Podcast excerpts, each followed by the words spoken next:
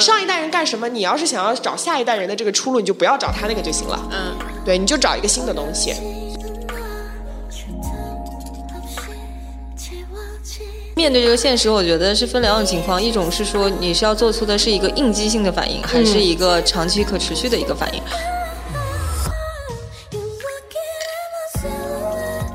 这个没有收广告费，关关老师，你不要看我，你不用紧张我。线上卷线下。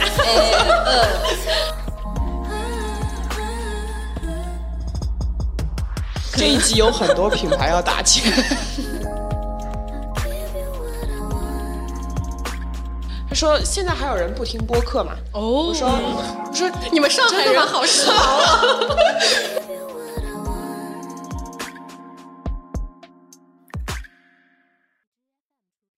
Hello，大家好，欢迎来到鸡零狗碎和宇宙尽头小酒馆的限定组合鸡飞蛋打环节。我是互联网女民工鸡汁，我是宇宙小尽头小酒馆的主播蛋黄酱。然后今天又是我跟蛋黄酱的这个限定 CP。此时此刻呢，我们就在上海的外滩 BFC 金融中心的 B 一层小宇宙的录音室，给大家带来这一场的节目。然后跟我们在一起的是有两位好朋友，一位是来自蝴蝶效应，也是十五赫兹的黑莉。，Hello，大家好，我是黑莉。然后另外一位是我们 BFC Digital Marketing 的负责人关关。Hello，大家好，我是关关。今天想约我们的黑里还有关关一起跟大家聊一聊关于城市空间，然后包括当前的一些嗯商业地产，然后以及他们新的营销方式的这样一个主题。那我们可以先说一下为什么我们现在在这个 BFC 的地下一层录音室呢？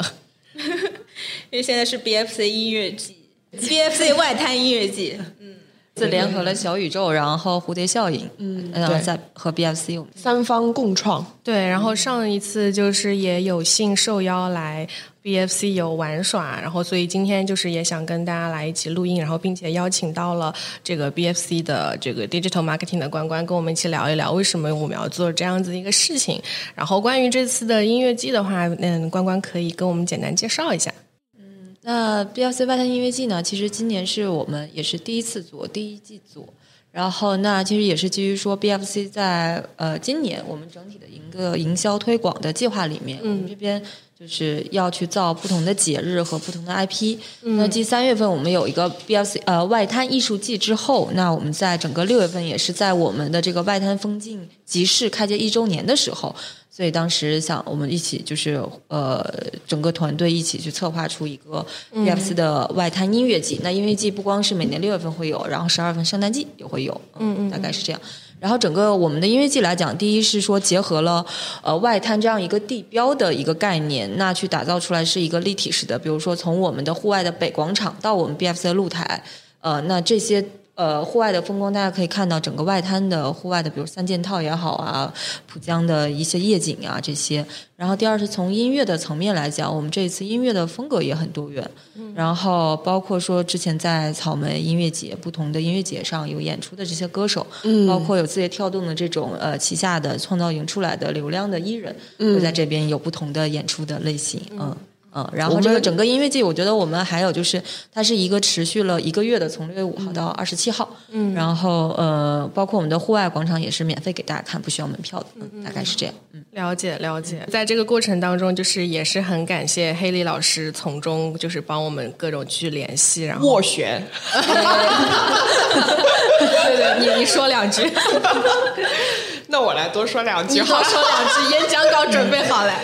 对，没有，因为我觉得首先就是我其实之前做过一个 case，是跟、呃商业的这种公共体、城市公共体吧，嗯啊一起去做一个联动，去做一些声音的露出。但是那个是在成都，其实我一直想说有没有一个机会能在上海，我本来就是上海人，嗯，然后我就觉得有没有机会能在上海做这样一件事情，因为首先我觉得。呃，播客其实越来越被大家关注到了。我有一个很好的朋友，前两天就在外滩跟我说的，他说现在还有人不听播客嘛？哦，我说我说你们上海人好时髦啊！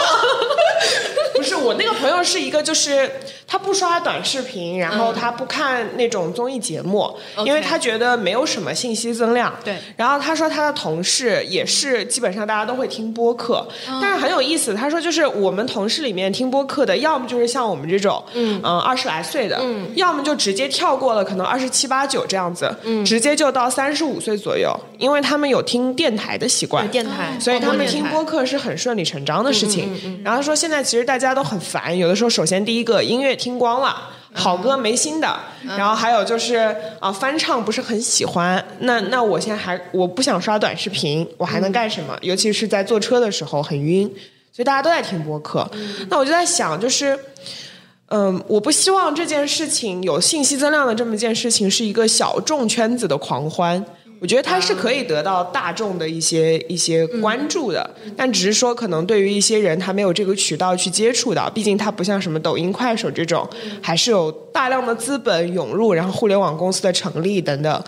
所以其实我一直在想，有没有机会去做这样一场梦幻联动吧？应该是把线上的一些好的内容，用线下的这样的一种方式被大家所听到，然后就正好呃也受邀小宇宙。呃，刚开幕的时候，外滩音乐季刚开幕的时候就邀请我们一起来嘛，然后我就说，哎，这个这个录音室的这个概念非常好，而且其实因为这边大家也可以看到，就是地下一层一般大家看不到，就大家可以想象一下，可以想象一下，我们现在就在 BFC 的地下一层，对，就在这录音，非常的有临场感。是的，而且就是这个是一个。B 一基本上是吃饭的地方，嗯，那一楼的牌子我买不起，我 B 一的东西我还吃不起嘛，所以其实吃得起，对，所以其实你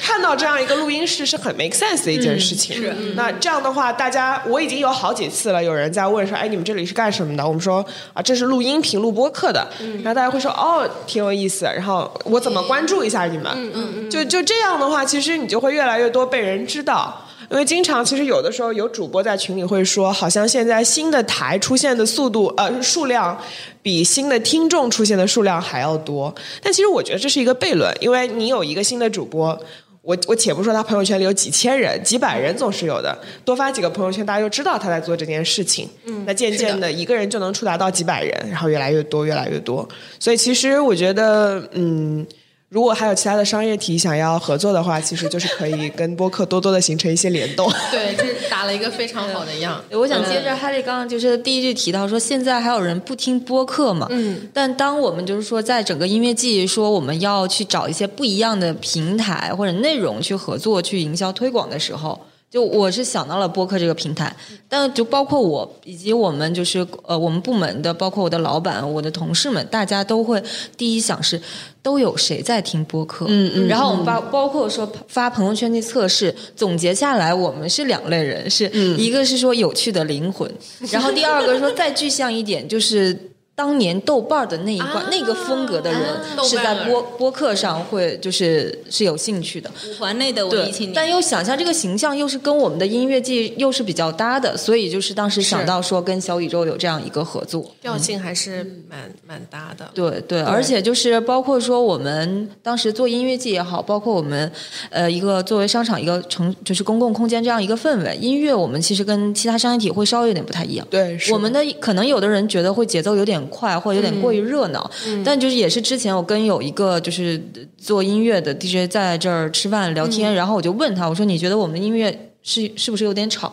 他说不会啊，我觉得这种就是逛商场来讲，这种大的空间。就音乐不要太安静，太安静就是特别是这种可能不是特别熟悉的朋友会有点过于尴尬。他觉得这个音乐刚刚好，刚刚好。对，而且就是我们之前有聊一个，就是也是做商业这种商业地产评论的一个人，他就是也也是走我们这儿，就是他每天就刚刚你们在喝的 M 三的咖啡，他就会经常在。咖啡店写稿，他觉得他那个音乐的频率是非常，就是有助于他输出文字的，嗯，节奏很快，嗯，是的，对，大家都来 BFC 听歌啊，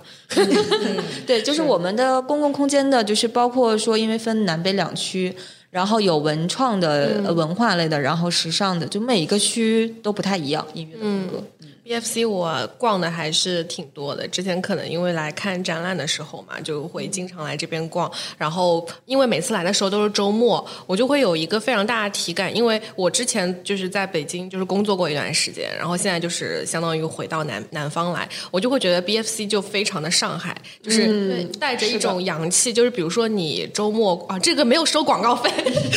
关关老师你不要看我，你不用紧张我，我没收广告费啊。就是你在 BFC 的时候会感觉到，呃，你可以看到很多宠物，很多人，然后嗯，到了不管是春天还是秋天，外面都是一些市集。然后那个整个感觉就会让我觉得非常的洋气，洋气很上海，很上海，对，是的。然后就还挺喜欢这个地方，所以这一次能够跟 BFC 有一个这样子的合作，我也是蛮开心的。然后这次跟小宇宙合作呢，也是刚刚你有提到说我们这儿的一些就是 BFC 你的一些感受嘛，然后刚刚有提到宠物，嗯，那其实就是 BFC 就是我们自己的一个商场的一个定位来讲。有一些比较自己突出的标签，那比如说刚提到宠物，那我们是宠物友好商场，所以这一次我们集合了小宇宙，呃，去做了九大热门场景的一个打卡的播单，那就包括说我们线下这个下面就是在第二层的这个宠物店 Pet Wish，嗯嗯，就基于它做了一个宠物主题的播单，是的，对，然后其他的比如说像我们京都之家就是去集合了一个日式文化的，然后像二层是我们的一个时尚的，就是设计师。各种店铺的一个集合的，那讲的就是时尚类的一个播客的主题单，包括美食的各种。对对对对对对，呃，然后这一次还邀请蝴蝶效应，我们嗯呃跟小宇宙一起合作，打造了这样一个播客间，持续对对对。其实这个事情就是分两点，我觉得这个播单首先一点特别好的是，他会把之前的一些特别好的有有内容、有主题的一些节目拎出来再制作一下，其实就会让呃，比如说我这个节目做出来了，可能当时我的粉丝量没有那么高，但是我现在通过这个播单我看到了，它就会有增加这个主播的这个收听量，所以其实对主播是一件好事。然后第二个的话，我们其实在这个线下的录音室，其实已经有嗯三十多家播客跟我们呃。预约这个播客室的使用，但事实上就是时间有限嘛，所以说我们没有办法就是 take 所有人的预约。但这次的活动基本上从六月五号到六月二十七号这样的一整个月的时间里面，基本上从周末的角度上来说，每一个每一个时间段都是满的。嗯嗯。然后包括我们也邀请了一些这个呃网红，有一个网红叫 Angeline，她和来都来了做了一个梦幻联动的串台。嗯。然后还有那个何振玉是一个创造营的艺人。对。对阿克江，对对对对，New Soul 嘛，阿克江。其实阿克江和那个 Workday Drinks 和这个这个金汤力电台的联动是非常非常好的。我昨天看到照片了。对对对，非常非常酷，而且他们真的聊得出内容。就是不管是我发现播客的主播有一个特点，就是大家都很会去讲话，就不会有什么冷场或者怎么样，不会就是变成一个访谈，而是就是很很随意的，可能朋友之间喝着酒聊着天儿这种，就特别特别有意思。对。所以说，这是这一个播客间的整个设置。然后小宇宙还在外面做了一个大型的装置，是会发光的，晚上打卡很漂亮。然后基本上去配合这个声音的主题，我认为这是一个非常好的尝试。嗯，我跟季之我们俩是互联网行业工作嘛，我们主要做线上工作。然后我们在工作之中非常强强调的一点，其实就是场景感。嗯嗯嗯。然后刚刚关关说到就是随逛随听这个概念，我觉得特别好。呃，我之前也看到一些照片，就是在一些吃饭的场景，或者说在一些听音乐的场景，有小。宇宙的海报，呃，比如说就是吃饭的时候，你可以听这些，嗯，这个就是非常非常有场景感的一个设计，而且流量是非常精准的。对，而且我们在三四层会有一些公共的休息区，就是大家可能就是就是在躺在那里的时候，坐在那里的时候，你可以扫码去听，好惬意啊！可以看着外滩的三件套的风光，对，男朋友寄存处，三件套，三件套，非常的好。我为什么会对这个今天今天这个话题这么感兴趣？是我之前在互联网行业，就是也是从事跟营销还有市场相关的一些工作嘛，然后对于线下的这个场景。在曾经的工作履历中也是有一些尝试的，然后所以看到，嗯，我们线下目前呢有一些新的营销方式，我也是特别特别感兴趣，然后想跟大家一起来探讨一下，因为线下的这个行业也经历了一些变更跟迭代嘛，然后从中就是我们的营销方式会有什么样子的呃更替呢？呃，是这样，就是我先说一下，我是从一三年开始进入商业地产行业的，嗯，然后在之前也是做媒体，然后也做的是。媒体的市场，嗯嗯，网营销，所以就我自己的一个感受，我觉得是一三年对我来说可能是一个节点吧，可能从这个时间点我开始可以有一些就是自己的观察，或者是看到的一些体会。嗯那一三年开始，其实那个时间点，首先北京有芳草地，然后上海有 K 十一，嗯，从也是从那个节点开始，大家开始讲把艺术融入到公共空间。也是从那个节点，可能一一二一二年开始吧，那个时候开始大家开始用微信了。对对对，对差不多，智能手机出现了对，然后后面开始商业体开始有自己的微信公众账号，然后可能再往后就是会多平台有多种的，就是各个 social media 都会开自己的官方账号。那其实我觉得是这样一个大背景，一个是当艺术融入到就是公共空间融到商业体的时候，那它跟之前不太一样的一点是，之前可能就是商场通过各种传统的报纸、呃、电视媒体。去做推广，然后告诉大家有哪些的 SP 活动，那你就可以带客流进来，去促进销售额。但当艺术融进来的时候，就会变成说，呃，当大家进来的时候，会有更多的停留的时间，就像会去逛展览一样，嗯嗯去逛博物馆一样，去欣赏可能每一件艺术品。那也不单纯是艺术品，可能包括说每一家店铺，他自己会为了这个商场去做一些独特的打造。嗯比如说到包括到现在 T.S. 淮海也好，包括 S.K.P.S。他们都是基于，比如说，特别是 SKPS，它是、呃，在它的那个 S 馆里面是基于火星一个科技未来感的概念去打造的，那跟 Gentle Monster 去合作的。那包括每一家你看到的 LV 也好，不同的品牌店，它跟其他的商业体里面的品牌的店的呃美陈也好，产品也好，都不太一样。嗯，所以这个我觉得是一个在这个节点里面，一个是线下，它在线下的营销活动概念里面会有不一样的呈现。那这个呈现出来的也是，当有了这么多好看的东西、视觉化的东西出来之后，大家就会去愿意拍照和分享。所以我觉得是这两个事情是相辅相成的一个概念吧。嗯嗯，就是可能最后呃落地出来的形式，我们感觉它可能是一个营销活动或者是一个事件，但其实它是暗含在这个商呃商区它本身的一个理念当中的。对，而且在这个节点里面就提到回到说，就是在线上营销部分，它有哪些的改变？就是我觉得是商业体它更注重说，我在线上传播完了之后，这个事件发生了之后，我到了线下，我有了这么多可以打卡的点，我去规划我有哪些的触点，这些触点是可以引发大家再去形成一个二次的传播的抓手，嗯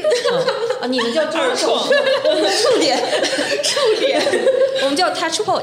touch point，哦，学到了抓手转化触点二对，重。今天学习新的黑话。学习到了，学习到了。OK，这就可能很简单的，包括说之前像呃，你有一个艺术装置进来了之后，呃，那可能正常来讲，就是它呃，在一个区间里面，就可能这个装置它只只限定在两到三个人可以进去打卡，那后面必然会形成排队效应。嗯嗯那在这个排队的时长里面，嗯，大家坐在那里、站在那里也是等着，也没有什么事情。那你要不要引导他去做一些动作？那就是拍照、打卡、分享。可能再有就是商业体比较现实的是引导他去注册会员啊。然后可能说再有一个转化了，对大家看不到的背后的，就是我觉得一个数字营销它是放在前面的，你看到的 social media 打卡去分享，嗯，它还有背后的可能一个商业体它在数字化的企业转型里面做的，嗯，可能最简单，它可能会结合这个去，原来是 CRM。但后来变成了 social CRM，嗯，它会基于你的那些，比如说你扫码注册了会员，你是在这个艺术品的点位上去扫的码注册的会员，嗯，那可能它会根据你这个动作，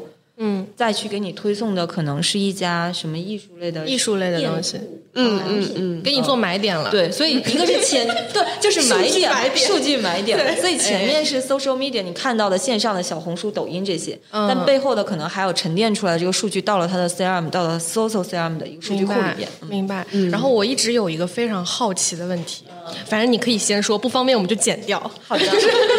们 我们作为线上的营销人员，嗯我们可能之前做了一些投放，也会是做一些 social media 啊，什么小红书、抖音啊，就反正各各大平台。然后我一直非非常好奇的点是，就是线下的这种城市空间，就是商业体，我们去做营销的时候。会对线上这部分的数据特别的 care 吗？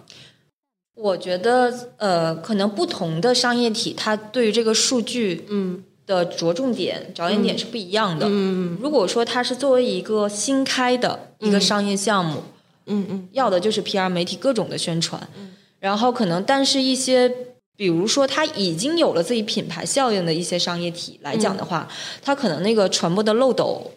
这个变维度会更更窄一点。就可能那个像一些单体的项目，它就会更宽一点。嗯嗯，它会关注的是曝光，但可能一些成熟的商业体就是已经开了一段时间，它慢慢会关注的是这个数据沉淀。我要的不是说有几亿个几亿的曝光，而是通过这个渠道我带来了多少的粉丝、会员、数据的转化，精准的流量，对精准的流量。嗯 OK，所以 KPI 不一样。K 啊 KPI 不一样，对对，就是 KPI 不不一样，对，嗯。哦，就是所以说，我们从线上转化下来的，比如说我们让他去发个小红书，或者让他发一个抖音，进行一些打卡，这部分的数据就是，嗯，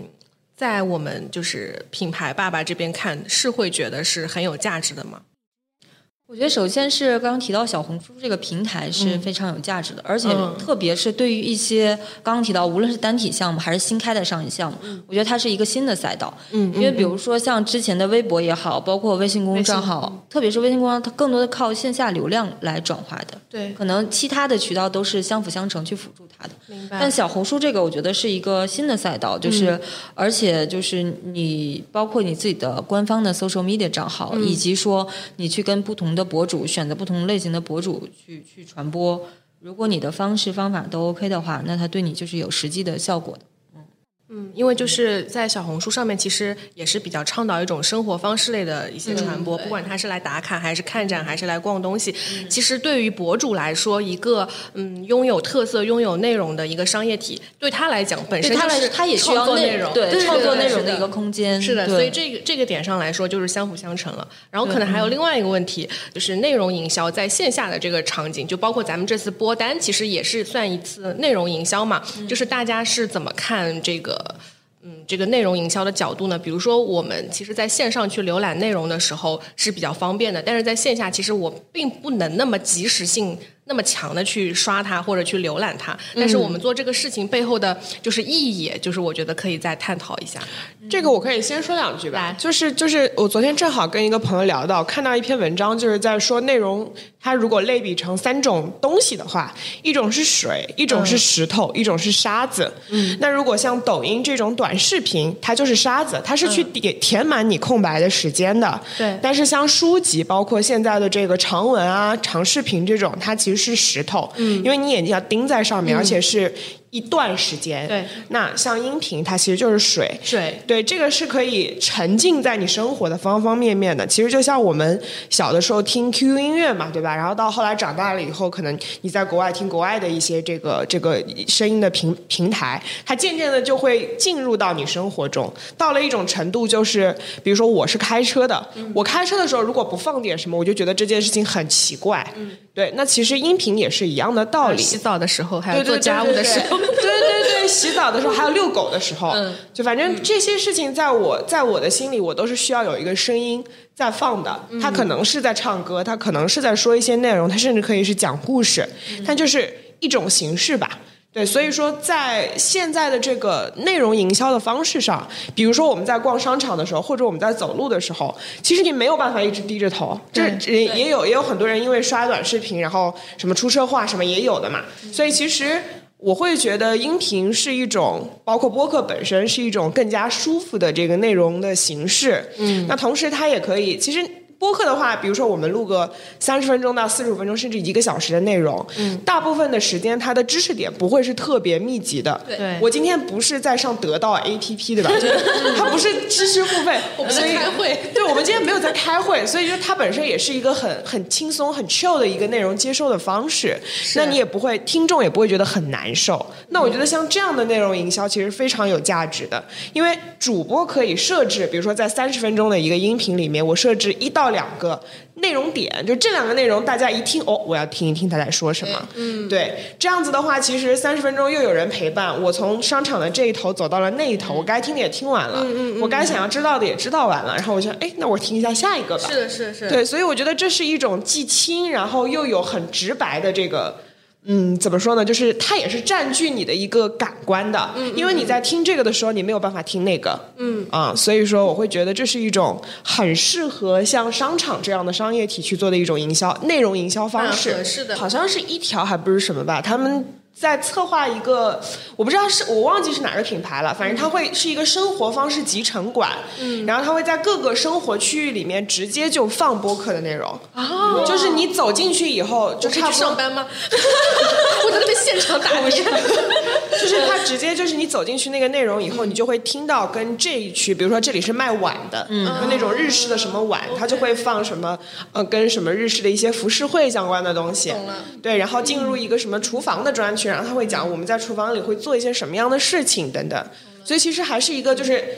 它都已经不是说像像现在我们做一个播单，你还得扫，它就是你给我听，直接放，像像就像迪士尼乐园一样，对对对。到了不同的吃是不同的背景音，对，比如说线下有这么多场景，嗯，确实实际的来讲，顾客他未必完全可能说真的在逛商场的时候一直听你这个，他可能还要去买东西或者嗯，他看到了这个这张海报，他好奇，他扫了个码，然后听哦有这样一个东西，可能他。会回回家，或者在某一个时间想起这个事情，他会继续在家里去听。我觉得这个也是一个一步，就是我们的这样一个内容能持续陪伴他，在离开商场之后，对对对，离开这个空空间之后，他还能持续的陪伴他。可能他想，哦，我是在那里，就可能又对我们有了一点，就是跟他之间有不同的时间点的一个连接。对对对，黑莉刚刚说举的一个 case 是在呃消费的场景里去把播客作为 BGM 放出来给呃消费者听。啊，但是我在其中有一个疑问，就是这个可行性的疑问，就是通常我们会在商场里看到，呃，会在消费的场景里放视频广告，嗯，对，会放一些视频，通常这个视频都非常短，可能在一到三分钟之内，我可以在我在做消费决策的过程中就把这个视频看完了，所以这个视频呃对我当时呃在消费场景中做消费决策的帮助是很大的，但是播客它通常非常长，而且并且呃它是干湿结合的一个内。内容。对你不知道你在什么时候会遇到，就是那个干的，就是信息点，对，所以在在消费场景里，呃，我不一定能在我消做消费决策的当时就听到对我非常有用的信息点。是的，是的。对，但这个事情我个人认为是这样。首先，第一个，它跟你的消费的场景非常有关系。我们刚才举的那个例子是一个生活方式集成馆，在那种馆里，你们大家思考一下，你们走进那种地方，没个半个小时你是出不来的。嗯。对吧？它不是一个，它不是一个，就是它不是一个怎么说呢？它不是一个呃优衣库式的场景。嗯，那你在快消场景，对，它不是一个快消场景，而且其实人在走到线下去。就是进入一个消费体或者商业体的时候，你就是每个半个小时出不来的，因为从你进到这个楼里，假设你要去一个什么屈臣氏这种买东西，你也会在里面待一会儿，然后等你这样再转出这个商场，这就半个小时没了。那对于那种生活方式集成馆，那更加是因为经常我们会看到一些东西，哎，这个看上去好酷，它到底是干什么的？我拿起来看一下，八十九块钱买不了吃亏，买不了上当，我就会去买。然后我在看到这样东西的时候，我就会去看，哎，这一个货架上。好多东西我都没见过呀，然后我就会想去看一下。所以说，在这种场景下，你是可以放播客的，因为本身其实我们都在说播客的有效时间究竟是多长，大部分的播客都是一个小时起。但我个人会觉得，就是我从广告的角度来讲，太长了。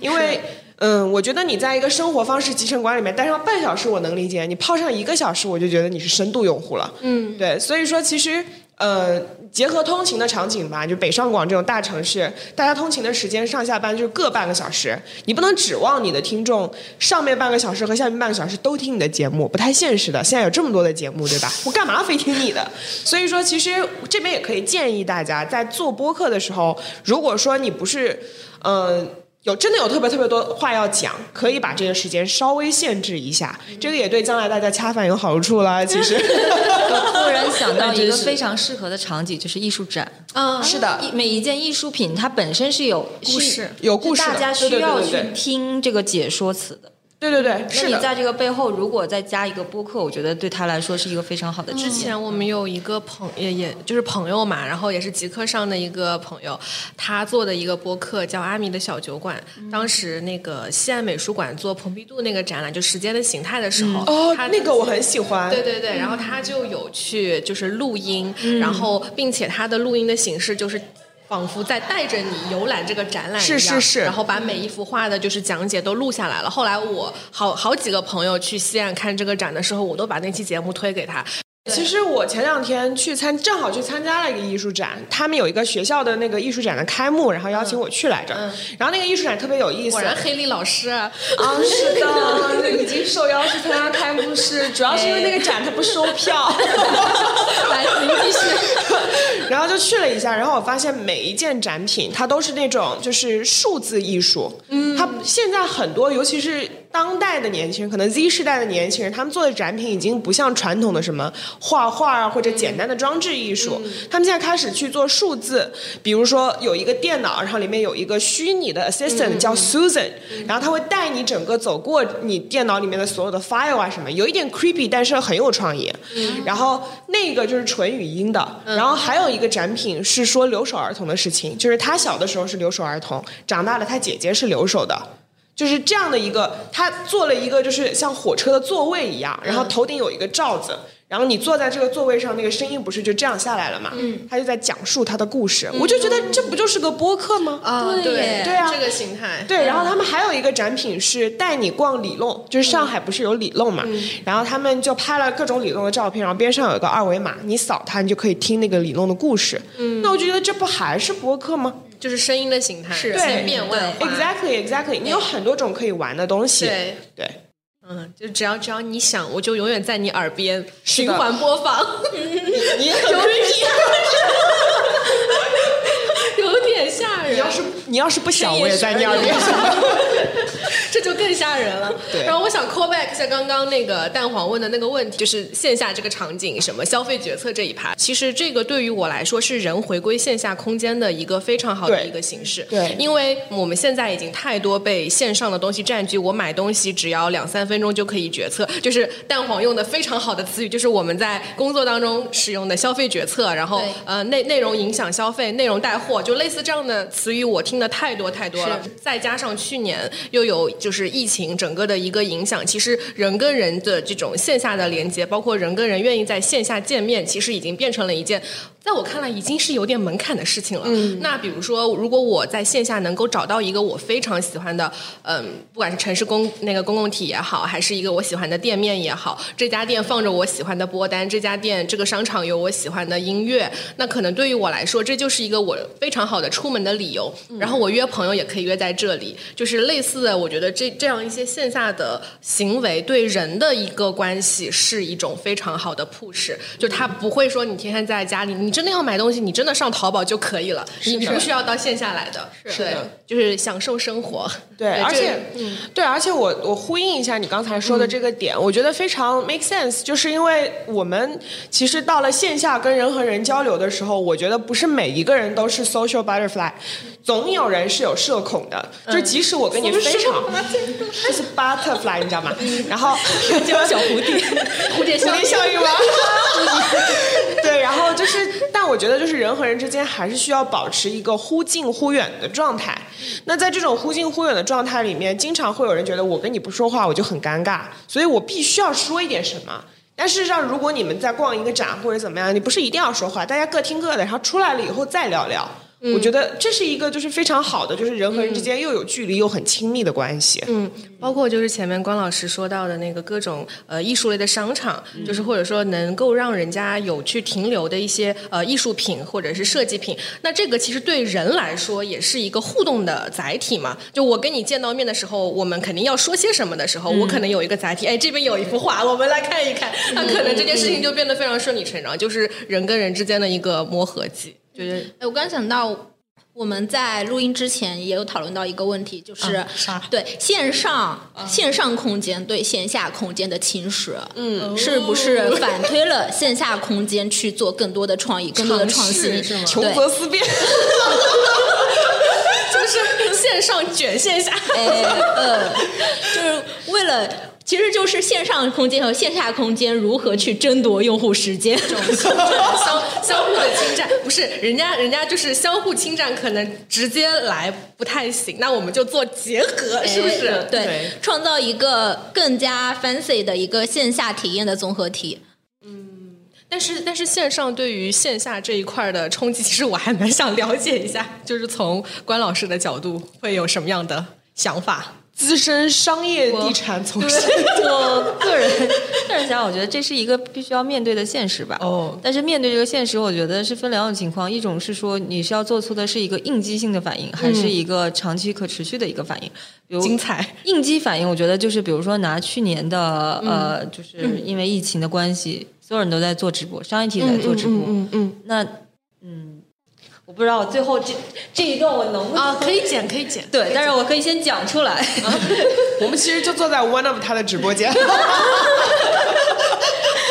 就关于这个直播的这个事情，我觉得有些商业体是非常适合去做直播的，比如说它的一个产品组合也好，包括说百货类的，可能就是有美妆这样的东西，嗯，啊，然后它就是适合可以去卖东西，嗯，呃，包括说你一个商业体的一个品牌组合业态是什么样的，适不适合做这件？你的就是在面对疫情也好，面对线上的这些。呃，营销就是你的，你说被侵蚀了也好，我觉得第一，面对现实的情况下，就你清楚知道哪些是应激反应，哪些是真的你要长期可持续的去做规划的，而不是说因为别人别的商业体做了一个什么事情，线上出现了一个什么新的玩法，你就要立刻马上去做。嗯，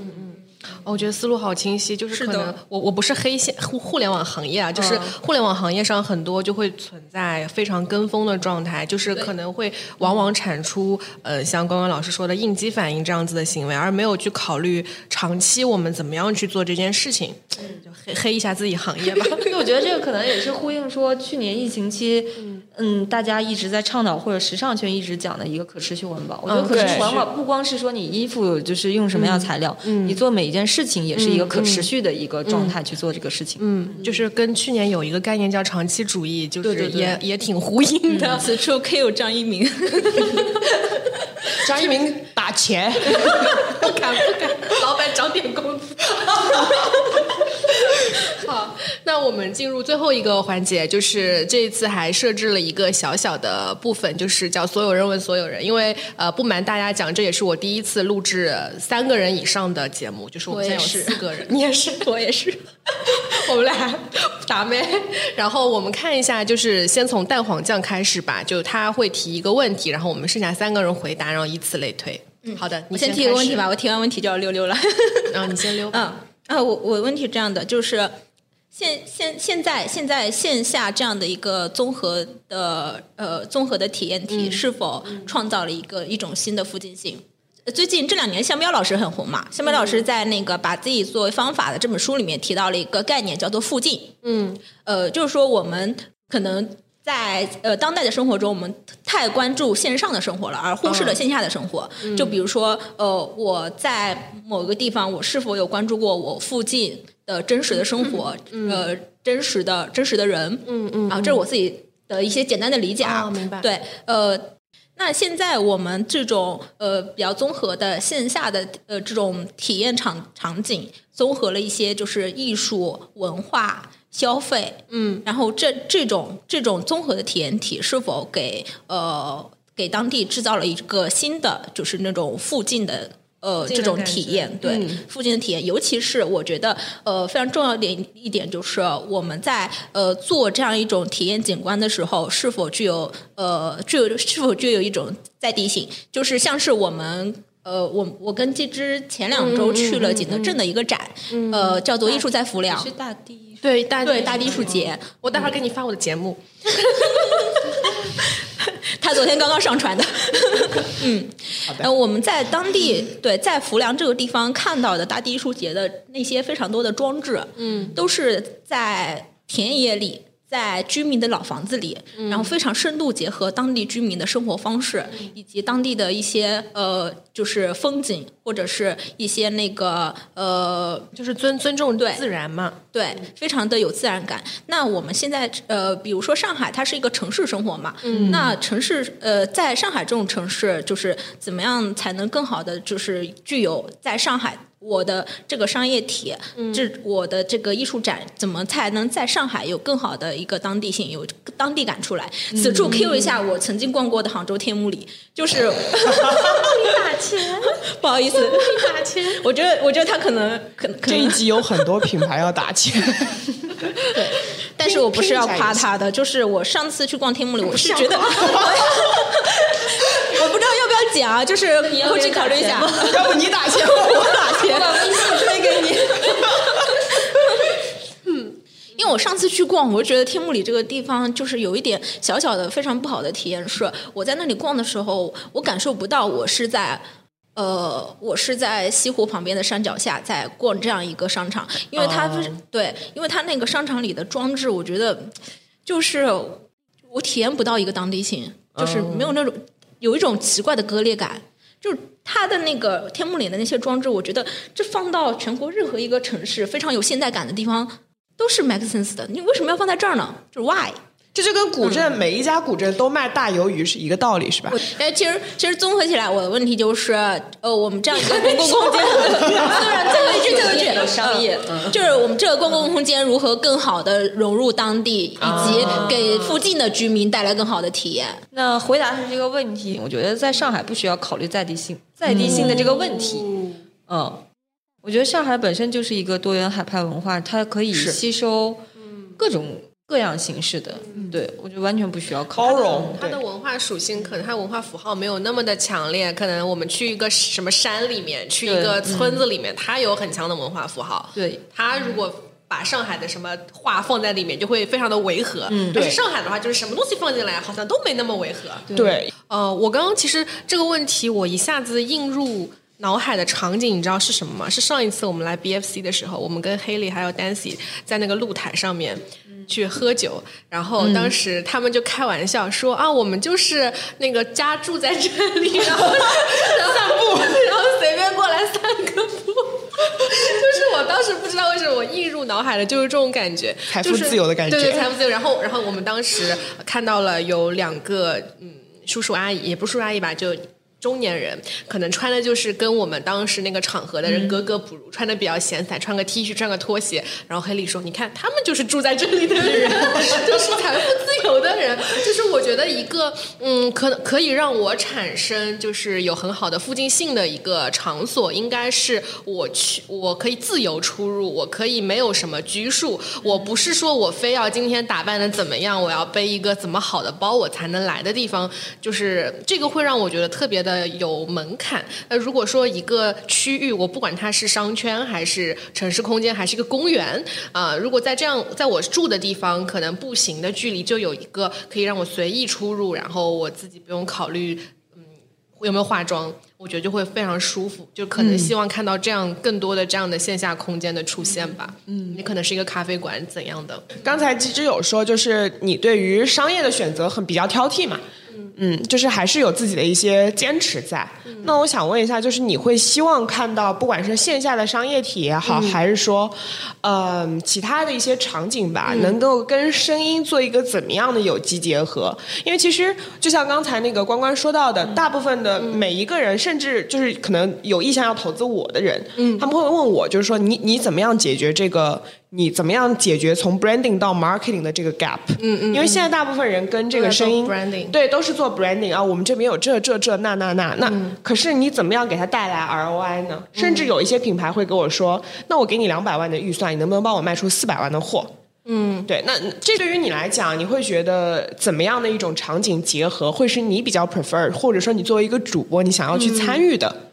这个问题其实我之前有稍稍的思考过，当然我可能解决不了黑利现在面对融资的这么大的宏大的问题，但是我就从我这个角度来讲一下我的想法，就是呃，因为本身我是也是做营销的，做营销特别忌讳的一点就是自嗨嘛，嗯，对，所以我觉得如果从这个角度出发，那就是要对我们实际的。嗯，我讲几个关键词，第一个是要有实际需求，嗯，第二个是场景结合，第三个就是人在这个里面它是有摄入的，就是用户他是有实际的输入的。比如说我们刚刚举的那个例子，我在那个宠物店门口放播单，那自然进来的人他就是对宠物是感兴趣，他对这个话题是感兴趣的，他可能扫完之后里面是有对他有用的内容。所以我觉得，如果让我去做声音跟线下的一个结合，更多的我是要从使用场景去出发。就比如说刚刚关老师举的那个，就是艺术节的呃、做展览的时候，可能我的一个导览，它是一个特别好的例子。然后另外就是我，因为我之前从事的行业就是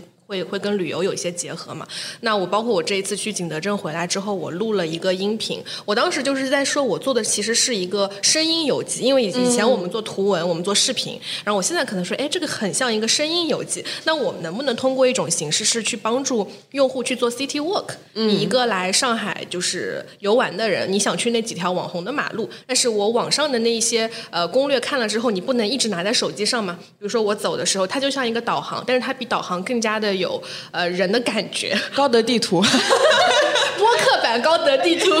有点商机，我不知道有没有这个需求啊。反正我大概就是想了一下，可能对我来说最重要的还是有使用的场景，这个这个会是我觉得最最了不起的，就是结合吧。嗯，那你就等于是你把你想相当于是高德地图下不是有很多版本嘛？什么郭德纲对吧？呃，什么前面不仅有大鹅，还有呃不仅有。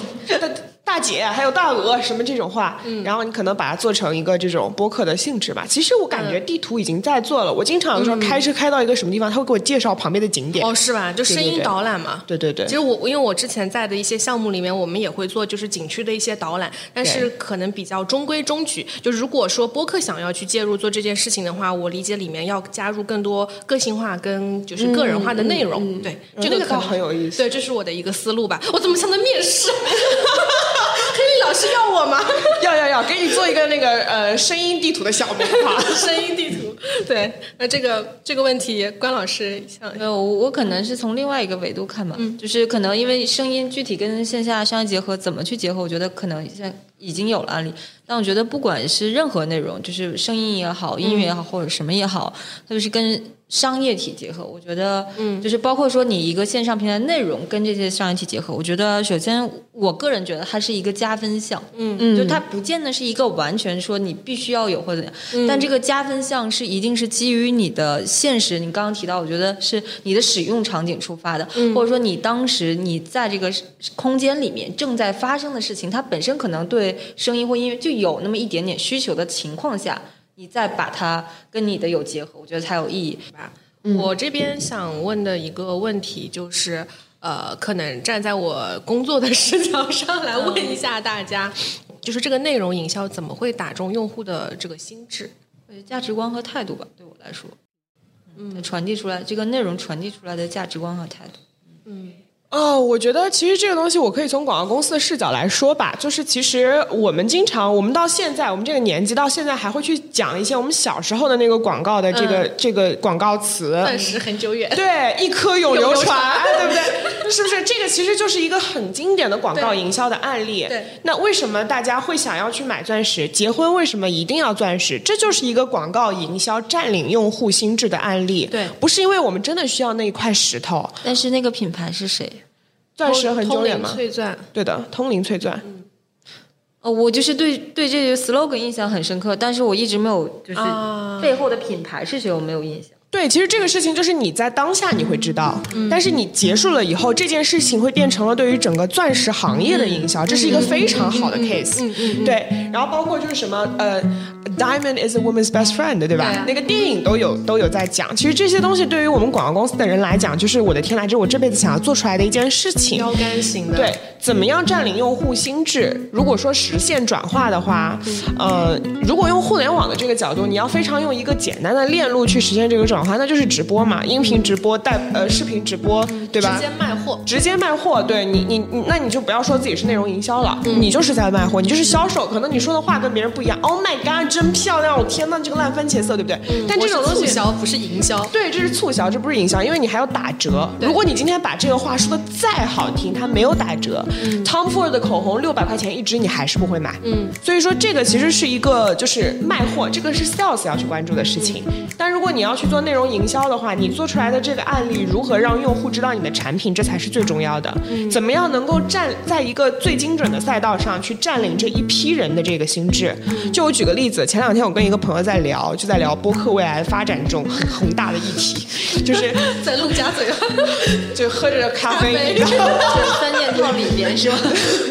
他他就说就说你你想，我们小的时候，我们知道 TCL 是一个液晶显示屏，对吧？那是因为我们看电视有广告。那现在的 Z 世代，人家不看电视的，那他们怎么知道这些广告呢？他他都不知道 TCL 这个品牌。嗯，其实你想要去 target 你的人群，你要先定好这个人群，对，然后你再去选择他们想要的这个渠道。基本上呢，有一个定律，就是每一代人最一致的地方，就是想要跟上一代人不一样。上一代人干什么？你要是想要找下一代人的这个出路，你就不要找他那个就行了。嗯，对，你就找一个新的东西。所以这也是为什么所有的品牌都在找一些新的媒介形式。所以内容的话，我觉得，嗯、第一个肯定还是要短平快啦，你一定要知道这个内容怎么样让别人记住。那其实说实话，播客的话，它的内容可能更沉浸沉浸式一点，对。但是这也是为什么大部分的主播前面都在做那个 clips，、总是有那么一两句话是金句对的。对就像视频的前面三到五秒要对对对对，要抓人眼球。球，对对对，exactly。很感谢邀请到了那个关老师还有黑莉老师的做客，他在我对面翻白眼，然后以及小宇宙的这个录音室在 BFC 外滩金融中心的地下一层，然后感兴趣的朋友可以过来玩，一直持续到六月二十七号，还有两周的时间。虽然这个节目剪出来也不知道是什么时候，那就谢谢大家的收听，拜拜，拜拜拜拜。拜拜。